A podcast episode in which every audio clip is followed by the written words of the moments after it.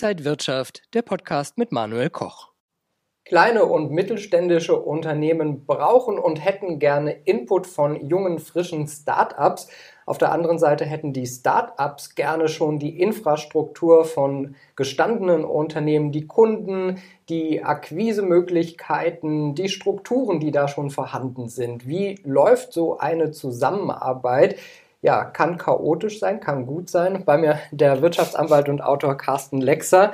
Äh, du hast da, glaube ich, auch schon Erfahrung gesammelt. Ein interessantes Thema. Ein absolut interessantes Thema und vor allen Dingen, es nimmt richtig an Fahrt auf. Allerdings treffen da doch manchmal ja unterschiedliche Mentalitäten, unterschiedliche Personen aufeinander und dann äh, wird es ein bisschen holprig. Und äh, da glaube ich, kann man einiges tun im Vorfeld, damit das Ganze erfolgreicher wird. Und da sprechen wir heute. Ja, welche Herausforderungen es da geben kann, das hören wir jetzt von unserem ersten Gast.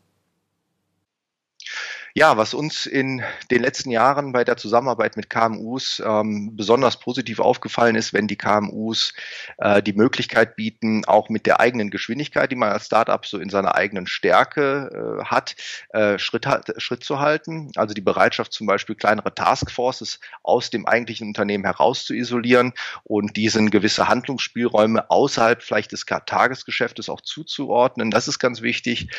Ähm, ansonsten hängt es häufig sehr stark an an intrinsischen Motivationen von Personen im KMU. Und äh, wenn diese Personen auf welchen, aus welchen Gründen auch immer vielleicht die Position wechseln oder das Unternehmen verlassen, dann kann eine solche ganze Kooperation relativ schnell äh, im Sande versiegen. Und auch hier ist es eben wichtig, ähm, sich äh, in gewisser Weise vielleicht auch abzusichern. Ja, und die intrinsische Motivation äh, sollte natürlich sein, dass beide Seiten Mehrwerte haben aus so einer Partnerschaft. Die Startups sind nun mal wesentlich flinker, schneller und müssen sich auch manchmal arrangieren mit etwas langwierigeren Prozessen.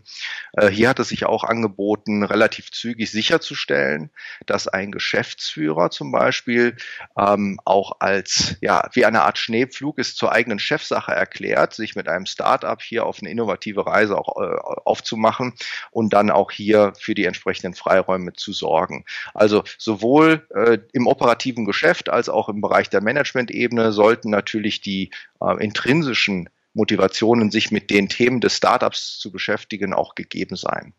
Also das ist aus unserer Sicht ein ganz essentieller, ein ganz essentieller Teil, äh, der eine solche Zusammenarbeit äh, befruchtet. Jetzt haben wir äh, schon mal von einigen Herausforderungen gehört. Da geht's äh, heiß her. Unser zweiter Gast, Christoph Bayer von einer Matching-Agentur, mit dem du übrigens auch gerade ein Buch schreibst zu dem Thema. Ähm, der hat auch sehr viele Erfahrungen gesammelt, von beiden Seiten aber. Vollkommen richtig. Er betreibt das Unternehmen Ambivation hier in Berlin und er matcht passende Startups zu passenden Mittelständlern und umgedreht. Und er äh, hat die ganze Bandbreite erlebt im Hinblick auf Vertragsgestaltungen, tatsächlich Zusammenarbeit und natürlich auch das Auseinandergehen, aber auch den Erfolg. Und ich glaube, er wird da einiges zu sagen können. Und ich habe mit ihm schon näher gesprochen und was er aus seinem Alltag zu erzählen hat, das sehen und hören wir jetzt. Und aus Berlin ist mir nun Christoph Bayer zugeschaltet. Er ist der Gründer und Geschäftsführer der Ambivation GmbH. Christoph, schön dich zu sehen. Hallo Manuel, freut mich. Chris, du arbeitest an der Schnittstelle der Zusammenarbeit von Startups und mittelständischen Unternehmen. Was ist da ein typischer Fehler, der gemacht wird, wenn diese eine Zusammenarbeit miteinander ins Auge fassen? Genau, ich würde sagen, es gibt nicht den einen typischen Fehler, sondern es gibt viele Fallstricke. Ähm, das heißt, wenn es zum Beispiel darum geht, Ziele zu definieren oder ein Business Case zu definieren, auch die Einbindung mit den Fachabteilungen ist häufig ein schwieriges Thema. Ich würde mich jetzt mal auf den Business Case vielleicht als einen der typischen häufigen Fehler ähm, konzentrieren. Da ist es so, dass es äh, wichtig ist, dass sich Unternehmen damit auseinandersetzen, wie später der Mehrwert der Zusammenarbeit eigentlich aussieht. Also wo profitiere ich im Unternehmen davon? Wie kann ich den, den Mehrwert greifbar machen? Also habe ich da eine Kosteneinsparung? Habe ich da ein neues Umsatzpotenzial? Sind das Mehrwerte, die der Kunde wertschätzt und vielleicht wir dadurch mehr Kunden gewinnen? Und das so ein bisschen im Vorfeld sich schon zu überlegen. Da geht es gar nicht darum, das zu quantifizieren und genaue Zahlen dahinter zu schreiben. Das lernt man oft erst mit der Zeit. Aber sich im Vorfeld schon mal so ein paar Gedanken zu machen, vielleicht mal auf Blatt Papier zu schreiben, der Business Case hier und hier und hier kommen die Mehrwerte und das kann hinten raus dann auch die Zusammenarbeit rechtfertigen. Das ist äh, was, was wichtig ist, dass man sich da vorher Gedanken macht und nicht dann, ja, wir probieren es erstmal aus und hinten raus merkt man, eigentlich gibt es vielleicht gar keinen Mehrwert, ähm, weil andere Kosten zum Beispiel oder Aufwände entstehen oder auch so eine Zusammenarbeit äh, mit einem Startup hat ja gewisse Kosten. Ähm, das wäre wichtig, dass man sich da vorher Gedanken macht. Und was macht deiner Erfahrung nach eine Zusammenarbeit dann wirklich erfolgreich? Mhm. Ähm, ich würde sagen, da gibt es ja unterschiedliche Phasen der Zusammenarbeit. Also angefangen von, ich suche aus, mit wem ich zusammenarbeite, bis hin, ich bin in der Zusammenarbeit. Und ähm, am Anfang würde ich sagen, ist es super wichtig, dass ich natürlich die richtigen Partner identifiziere. Also dass ich jetzt nicht vielleicht nur sage, so, ach ja, hier der Nachbar von mir oder ich habe hier mal gehört, da gibt es jemanden, sondern da kann es häufig Sinn machen, auch systematisch zu schauen, wer, welches Startup hat vielleicht die beste oder die passendste Lösung für mich. Ähm, wenn ich in der Zusammenarbeit bin, ähm, kann ich aus meiner Erfahrung sagen, es ist super wichtig, dass man auf eine gute Kommunikation achtet, dass man da einen regelmäßigen Austausch hat, ein gutes Erwartungsmanagement hat, ähm, und dass man auch frühzeitig quasi schaut, wie sieht der Win-Win aus? Also was ist der Mehrwert vom Startup? Was ist der Mehrwert vom mittelständischen Unternehmen?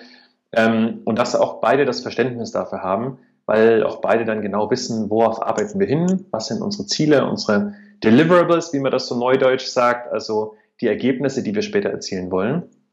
Und ich glaube, das ist eine gute Voraussetzung dafür, dass man eben auch gemeinsam erfolgreich zusammenarbeitet. Vielleicht da nochmal ein Satz auch. Am Ende ist es ganz einfach. Also wenn beide Parteien von der Zusammenarbeit nicht profitieren, also wenn es kein Win-Win gibt, dann wird es auch keine langfristige Zusammenarbeit geben. Und ich glaube, das ist ein ganz einfaches Muster, was man sich da in Erinnerung rufen kann. Das klingt logisch. Äh, wie können sich dann vielleicht sowohl die Startups als auch die mittelständischen Unternehmen ja besser vorbereiten, damit sie mehr aus der Zusammenarbeit dann rausholen können? Mhm. Ich würde mal mit den Startups anfangen. Da ist es ja so, mm, bei einigen Startups sehe ich, dass es wichtig ist, dass sie einfach viel zuhören, viele aufmerksam Fragen stellen. Das sind so diese Lean Startup-Methodiken. Ähm, gleichzeitig würde ich aber auch sagen, ist es total ein riesen Mehrwert, ähm, wenn Startups frühzeitig Beziehungen aufbauen, das heißt vertrauensvolle Beziehungen aufbauen mit dem Markt, mit potenziellen Kunden und Partnern. Ähm, A, bekommt man dadurch viel Feedback und lernt viel. B, bekommt man dadurch aber auch den Zugang zum Markt und äh, lernt darüber frühzeitig vielleicht Kunden kennen. Die Kunden sehen, oh, man beschäftigt sich schon sehr, sehr lang, sehr intensiv damit. Man baut Expertise auf, man wird zum Experten fürs Thema. Und das ist immer ein guter Startpunkt, ähm, sodass dann später darüber auch Kontakte und auch Geschäft entsteht, was ja für die Startups essentiell ist. Für Unternehmen, mittelständische Unternehmen, würde ich sagen, ist es häufig ein, äh, ein Thema, dass sie sich noch nicht so systematisch mit dem Markt beschäftigen. Das heißt, Unternehmen wissen häufig gar nicht, was im für sie relevanten Markt passiert. Und ähm, das ist aus meiner Sicht so ein bisschen der Startpunkt. Weil wenn ich weiß, was im für mich relevanten Markt passiert, dann kann ich auch sagen, hm, okay, wir beobachten den Markt nur oder wir wollen jetzt konkret aktiv werden und Kunde einer Startups werden oder vielleicht ein Innovationsprojekt gemeinsam entwickeln oder vielleicht sogar auch hinten raus ein Investment tätigen. Aber ähm, wenn ich nicht genau weiß, was in meinem für mich relevanten Markt passiert, weil ich den nicht so aktiv analysiere, dann habe ich natürlich hm, da einige, ja, habe ich einen Nachteil. Und vielleicht noch einen zweiten Tipp für Unternehmen, äh, wenn Sie jetzt mit Startups arbeiten wollen und wenn Sie das auch regelmäßig machen wollen, ist es auch so, dass Sie interne Abläufe und Prozesse schaffen müssen. Dass Sie sich überlegen, wie gehen wir damit um, wenn wir ein neues Startup kennenlernen und welche Möglichkeiten der Zusammenarbeit wollen wir denn anbieten. Also das Thema Investment beispielsweise, dafür muss man häufig eigene Prozesse und Abläufe schaffen, Beteiligungsgesellschaften beispielsweise. Und sich darüber Gedanken zu machen, ich würde sagen, das ist wie seine Hausaufgaben zu machen. Und wenn man sich da vorbereitet, äh, kann man langfristig davon profitieren. Also immer schön die Hausaufgaben machen. Vielen Dank an Christoph Bayer, der Gründer und Geschäftsführer der Ambivation GmbH aus Berlin. Schöne Grüße. Vielen Dank, Emanuel. Eigentlich denkt man, wenn zwei Unternehmen zusammenarbeiten wollen, ja, müsste ja recht einfach sein. Man überlegt sich eine kleine Strategie und legt dann mal los. Aber so einfach ist es dann in der Regel doch nicht. Ja, in der Tat äh, ist es meistens so, dass man ja gewisse Ziele, gewisse Wünsche mit so einer Zusammenarbeit äh, verbindet. Und äh, am Anfang ist vor allen Dingen auch noch alles immer toll. Ja, das erleben wir ja in, in jeder Art von Beziehung. Nicht am Anfang ist alles super. Und äh, natürlich sieht man nur die Vorteile und man sieht das gemeinsame Ziel. Und so nach einer gewissen Zeit, dann stellt man vielleicht plötzlich fest, das Ziel ist doch nicht so gemeinsam oder man hat noch Nebenziele und man entdeckt Nebenziele. Und vor allen Dingen kommen dann so die ersten Schwierigkeiten. Ja, was meine ich damit? Äh, zwei Unternehmen wollen zusammenarbeiten, haben etwas budgetiert für eine gemeinsame Entwicklung und stellen plötzlich fest, das Geld dafür reicht nicht aus, um die Entwicklung dann auch tatsächlich zu erreichen. Jetzt braucht man mehr Geld. Ja, wo soll es herkommen? Ja, dann will man nicht miteinander sprechen oder man hat einfach keine Zeit miteinander zu sprechen. Die Unternehmen haben noch weitere Prioritäten und dann kommt das alles so aufeinander und oftmals stellt man dann fest, die Basis ist nicht so ganz ausgereift gewesen. Was meine ich damit? Entweder die Basis im Hinblick auf das Mindset, also wie sollte man tatsächlich praktisch diese Zusammenarbeit durchführen, aber auch, dass man vielleicht äh, gar nicht so richtig fixiert hat, was man eigentlich will. Ja, die, die Ziele sind im Wagen geblieben. Wir wollen was entwickeln. Klingt im ersten Moment vollkommen logisch. Aber wenn es dann um die Details geht, also äh, beispielsweise, wenn man sagt, hey, welche Eigenschaften soll ein Produkt haben und man hat die nicht genau definiert, dann wird es plötzlich problematisch, wenn vielleicht eine Partei sagt, ja, jetzt haben wir doch alles gemacht, was wir machen wollten, und die andere Partei sagt, nee, nee, nee, nee, wir haben doch uns was ganz anderes gedacht oder gemeinsam besprochen. Und dann crasht es so aufeinander drauf, dann wird es schwierig, dann kommen vielleicht Persönlichkeiten ins Spiel, Eitelkeiten und dann muss man da irgendwie wieder rauskommen und das macht es unter Umständen unheimlich schwierig. Tatsächlich kann man mit ein paar, ja, ich will nicht sagen einfachen Kniffen, aber wenn es ein bisschen vorbereitet und sich ein bisschen darüber klar macht, was hier eigentlich passiert, wenn zwei Unternehmen zusammenarbeiten, kann man das Ganze viel, viel erfolgreicher gestalten. Wunderbar, wir schneiden gleich hier. Mhm. Dann dein Kabel guckt so raus. Ich würde das die, also für eine ja, Frage finde ich sie jetzt okay. Äh, aber wir können ja kurz unterbrechen und dann weitermachen. Ja, ja. Okay. Gut, dann machen wir einfach mhm. weiter. Jetzt äh, haben wir schon einiges gehört. Äh, ganz konkret, welche Vorteile hat es dann für ein Startup und ein mittelständisches Unternehmen zusammenzuarbeiten? Tatsächlich hast du eingangs schon einige dieser Punkte angesprochen. Ja, wenn man sich überlegt, ein Startup, ein junges Unternehmen, was fehlt dem oftmals? Es fehlt an Kunden. Es fehlt an Vertriebswegen. Es fehlt vielleicht auch an finanziellen Mitteln, um das zu erreichen, was man als Idee sich ausgedacht hat. Beispielsweise im Hinblick auf ein, die kostenintensive Entwicklung eines Produktes. Das wiederum bringt unter Umständen ein Mittelständler und wenn er passend ausgewählt äh, wurde, dann bringt er das tatsächlich mit. Der Mittelständler auf der anderen Seite, dem fehlt es vielleicht ein bisschen an innovativen Ideen. Man ist vielleicht äh, eingefangen in den Geschäftsbereichen, in denen man eben tätig ist. Ähm, vielleicht hat man Prozesse etabliert, die jetzt sehr, sehr schwer zu ändern sind. Oder auch es fehlt einem vielleicht der Blick auf die Zukunft, ja, wo geht die Reise denn in meinem Geschäftsbereich hin? Ja, äh, Kfz ist ja ein ganz, ganz typisches äh, Thema. Ja, ganz viele Automobilbauer hatten ja Schwierigkeiten umzuswitchen auf beispielsweise Elektromobilität, wo andere junge Unternehmen einfach Automobilbau anders gedacht haben. Und das, glaube ich, sind so die, die Themen, so die ganz klassischen, die beide Seiten mitbringen können und die im ersten Moment unheimlich verheißungsvoll aussehen. Und wenn man es richtig anpackt, wo dann richtig, richtig Großes auch draußen stehen kann. Jetzt hört man ganz oft von den Erfolgsgeschichten, aber ich kann mir auch vorstellen, dass eben nicht immer alles nur rosa-rot ist. Ähm, was kann dann auch schiefgehen? Worauf sollte man vielleicht so achten, wenn man so eine Zusammenarbeit eingehen will? Also schiefgehen kann, kann unheimlich viel, ja. Äh, man erreicht entweder seine gemeinsamen Ziele nicht oder man zerstreitet sich über irgendwelche Nebenschauplätze oder was auch immer. Also ich glaube tatsächlich, die Herausforderung ist, dass hier zwei Unternehmen aufeinandertreffen, die unterschiedliche Mentalitäten haben. Ja, und das äh, klingt so im ersten Moment so nach, nach Vorurteilen. Das sind die oftmals nicht, weil das, was aufeinander trifft, gerade die Stärke einer jeden Partei ist. Also was meine ich damit? Ein Mittelständler kommt an mit gewachsenen Strukturen. Die kennen ihre Kunden, die haben ihre, ihre Lieferketten, äh, die wissen ganz genau, wie am Markt man zum Beispiel Marketing betreiben muss, um die Produkte zu vertreiben. Das wissen die. Und deswegen sind sie erfolgreich. Die jungen Startups auf der anderen Seite haben ein ganz anderes Mindset. Neu. Die wollen, wie sagt man immer so schön, ja die Welt einmal komplett um 180 Grad drehen. Und das ist auch vollkommen richtig, weil nur so können sie erfolgreich sein. Wenn sie das kopieren, was schon da ist, da gibt es ja schon jemanden. So, das beides aber sind natürlich auf der anderen Seite dann extreme Unterschiede im Mentalen. Ja, wenn so ein junges, dynamisches Startup, das gewohnt ist, schnelle Entscheidungen zu treffen, kurze Wege hat, kurze Kommunikationswege hat, dann trifft es plötzlich auf einen, auf einen Mittelständler, der eben hierarchische Ebenen hat, ja, wo äh, Mitarbeiter vielleicht äh, arbeiten auf bestimmten Positionen. Diese Positionen haben die sich lang erarbeitet. Ja, die wollen dann nicht plötzlich alles anders machen, denn wenn sie es anders machen, ja, dann wären sie ja dort, wo das Startup schon ist. Und jetzt kommt das geballt aufeinander. Und jetzt kommt der Knackpunkt. Jetzt nämlich sagen dann die Startups, ja Mensch, da erreiche ich keinen, äh, da weiß ich gar nicht, wer mein Ansprechpartner ist oder, oder der, kann überhaupt nichts alleine entscheiden, ja, bei, in diesem Mittelständler, sondern der braucht dann immer noch zwei, drei andere, dann kommt die Rechtsabteilung noch mit hinzu und dann wird alles ganz schrecklich und alles dauert ewig. Der Mittelständler auf der anderen Seite sagt sich dann, ja, äh, das ist ja unglaublich, mit denen zusammenzuarbeiten. Äh, die haben überhaupt keine Struktur.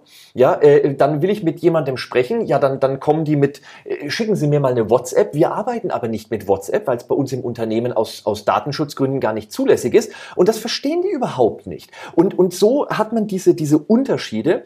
Und das natürlich bringt Herausforderungen, insbesondere wenn sich dann die Positionen verhärten der, das Startup sagt dann irgendwann, ey, mit denen können wir nicht sprechen. Da, da geht überhaupt nichts voran. Und die anderen sagen, ey, mit denen können wir nicht arbeiten. Das ist alles chaotisch und fürchterlich. Und da äh, sozusagen das Mindset zu entwickeln, auf den anderen einzugehen. Ich glaube, das ist eine dieser ganz, ganz großen Herausforderungen, abgesehen natürlich von, von rechtlichen Sachen und, und, und Feinarbeit und so weiter. In der Frage vorher habe ich so ein bisschen negativ gefragt, vielleicht äh, nochmal umgekehrt positiv. Welche Faktoren wären dann gut, damit so eine Zusammenarbeit fruchtet, damit äh, ja, es vielleicht für alle Seiten noch erfolgreicher läuft? Also ich glaube, man sollte sich zum einen überlegen, was ist das tatsächliche Ziel, was will ich also erreichen. Dann sollte man sich überlegen, ähm, was bringe ich als jeweilige Partei ein, beziehungsweise was bringen beide so ein, dass wir es im Hinblick auf das Ziel verwenden können. Und als letztes würde ich mir überlegen, was passiert, wenn sich irgendetwas ändert. Im Konkreten, was meine ich damit? Ziel. Ziel klingt im ersten Moment so simpel. Tatsächlich erlebe ich es ganz, ganz häufig, dass Ziel so allgemein formuliert wird. Wir wollen, ich mache mal ein Beispiel, wir wollen ein neues Auto entwickeln. Ja, wir wollen eine neue Software in dem und dem Bereich entwickeln. Klingt im ersten Moment super. Problem ist aber, die Parteien haben unterschiedliche Voraus, haben unterschiedliche Ansichten, was dieses Ziel jetzt genau bedeutet. Zum Beispiel im Hinblick auf Features bei der Software, zum Beispiel im Hinblick auf die Oberfläche der Software, wenn sie von einem User verwendet werden soll. Ja, das stellt sich dann erst im Laufe der Zeit plötzlich heraus und dann ist das Geschrei groß, weil man dann feststellt, oh, wir wollten ja eigentlich was ganz anderes. Das verursacht dann höhere Kosten, mehr Manpower und so weiter und so fort. Also ein sehr großes Problem. Daran sollte man arbeiten, das möglichst genau fixieren und auch zum Beispiel im Rahmen von Gesprächen dann äh, so wie eine Art Gesprächsprotokolle, damit man darauf zurückgreifen kann. Punkt Nummer zwei, welche Stärken bringe ich ein? Oftmals hat man wie so eine Art Hoffnung oder Vermutung, was die anderen einbringen. Ähm, simples Beispiel, ja, das Startup denkt sich, naja, die sind ja in dem und dem Bereich tätig, na dann kennen die ja dort die entsprechenden Player, äh, kennen die Vertriebswege und so weiter. Ja, im Nachhinein stellt sich heraus, nee, nee, das stimmt nicht, weil das für diesen Mittelständler etwas völlig Neues ist. Und die wissen gar nicht, wie sie jetzt da, wen sie ansprechen sollen, wie sie in den Markt reingehen und so weiter. Die haben sich vielleicht umgekehrt gedacht, naja, da hilft uns jetzt das Startup. Man hätte darüber mal reden sollen, hat man halt nicht gemacht. Und natürlich genauso umgedreht. Ja, vielleicht hat sich der Mittelständler gedacht, ja, dieses Startup hat sich auf die Fahne geschrieben, wir machen äh, künstliche Intelligenz, wir können das. Aber vielleicht genau in diesem Bereich sind sie nicht so super aufgestellt, wie man es dann gebraucht hätte. Und der letzte Punkt, und auch der ist einer, den man zwar wunderbar in den Griff bekommt, aber der wird oftmals übersehen, nämlich jetzt ändert sich etwas. Der Markt ändert sich, die Marktanforderungen ändern sich, die Erwartungen der Kunden ändern sich. Jetzt muss man nachsteuern. Ist nichts Schlimmes, passiert in jedem Business. Ja, aber hier reden wir von einer Zusammenarbeit. Eine Zusammenarbeit, die geplant wurde im Hinblick auf ein bestimmtes Ziel. Also muss ich mir überlegen, was mache ich denn, wenn sich Änderungen ergeben, die so gravierend sind, dass ich meine Zusammenarbeit anpassen muss. Wie mache ich das dann? Äh, wie werden dann zusätzliche Kosten aufgeteilt? Brauche ich weitere Mitarbeiter? Verlängert sich etwas im Hinblick auf meine zeitliche Planung, sodass der Markteintritt vielleicht später erfolgt? Wie gehe ich dann damit um? Breche ich dann ab oder, oder äh, schieße ich Geld nach? Das sollte ich mir halt im Vorfeld überlegen. Und wenn ich das mache, dann kann ich auf diese Probleme eingehen und dann kriege ich sie in den Griff. Ja, das ist, glaube ich, auch ein wichtiges Thema, wenn ein Startup mit einem Mittelständler zusammenarbeitet und äh, ja, dann während der Zusammenarbeit vielleicht neue Faktoren auftreten, dann muss man ja auch irgendwie möglichst weiterhin gut zusammenarbeiten, Probleme aus dem Weg räumen. Wie geht man damit dann um? Tatsächlich, indem man viel miteinander redet. Das ist etwas, was äh, ich andauernd erlebe und ich habe das auch sehr häufig mit dem Christoph Bayer, den wir ja vorhin äh, gehört haben, äh, besprochen. Äh, die, man, man, man werkelt dann so vor sich hin. Ja, das, das Startup so in seinem Bereich, den man ihm mal zugewiesen hat, der Mittelständler macht so sein Ding. Aber dann, dann passiert halt irgendetwas. Ja? Äh, Im Mittelstand ganz typisch, neue Mitarbeiter kommen hinzu, Mitarbeiter wechseln die Position, es gibt neue Ansprechpartner beispielsweise. So, jetzt könnte man das kommunizieren. Man macht das vielleicht aber so en passant. Ja, man schickt dann so eine eine E-Mail an alle raus, die es betreffen könnte. Ja, das Startup hat die vielleicht einfach übersehen. Ja, oder der Mitarbeiter, der dafür zuständig wäre, der ist halt gerade nicht da oder ist mit was anderem beschäftigt, wie auch immer. Ja, und dann schaukelt sich das irgendwann so hoch. Ja, man fragt dann nach dem alten äh, Mitarbeiter bei dem Mittelständler, also nicht alt im Sinne von, er ist äh, an Jahren alt, sondern den, den man halt immer hatte.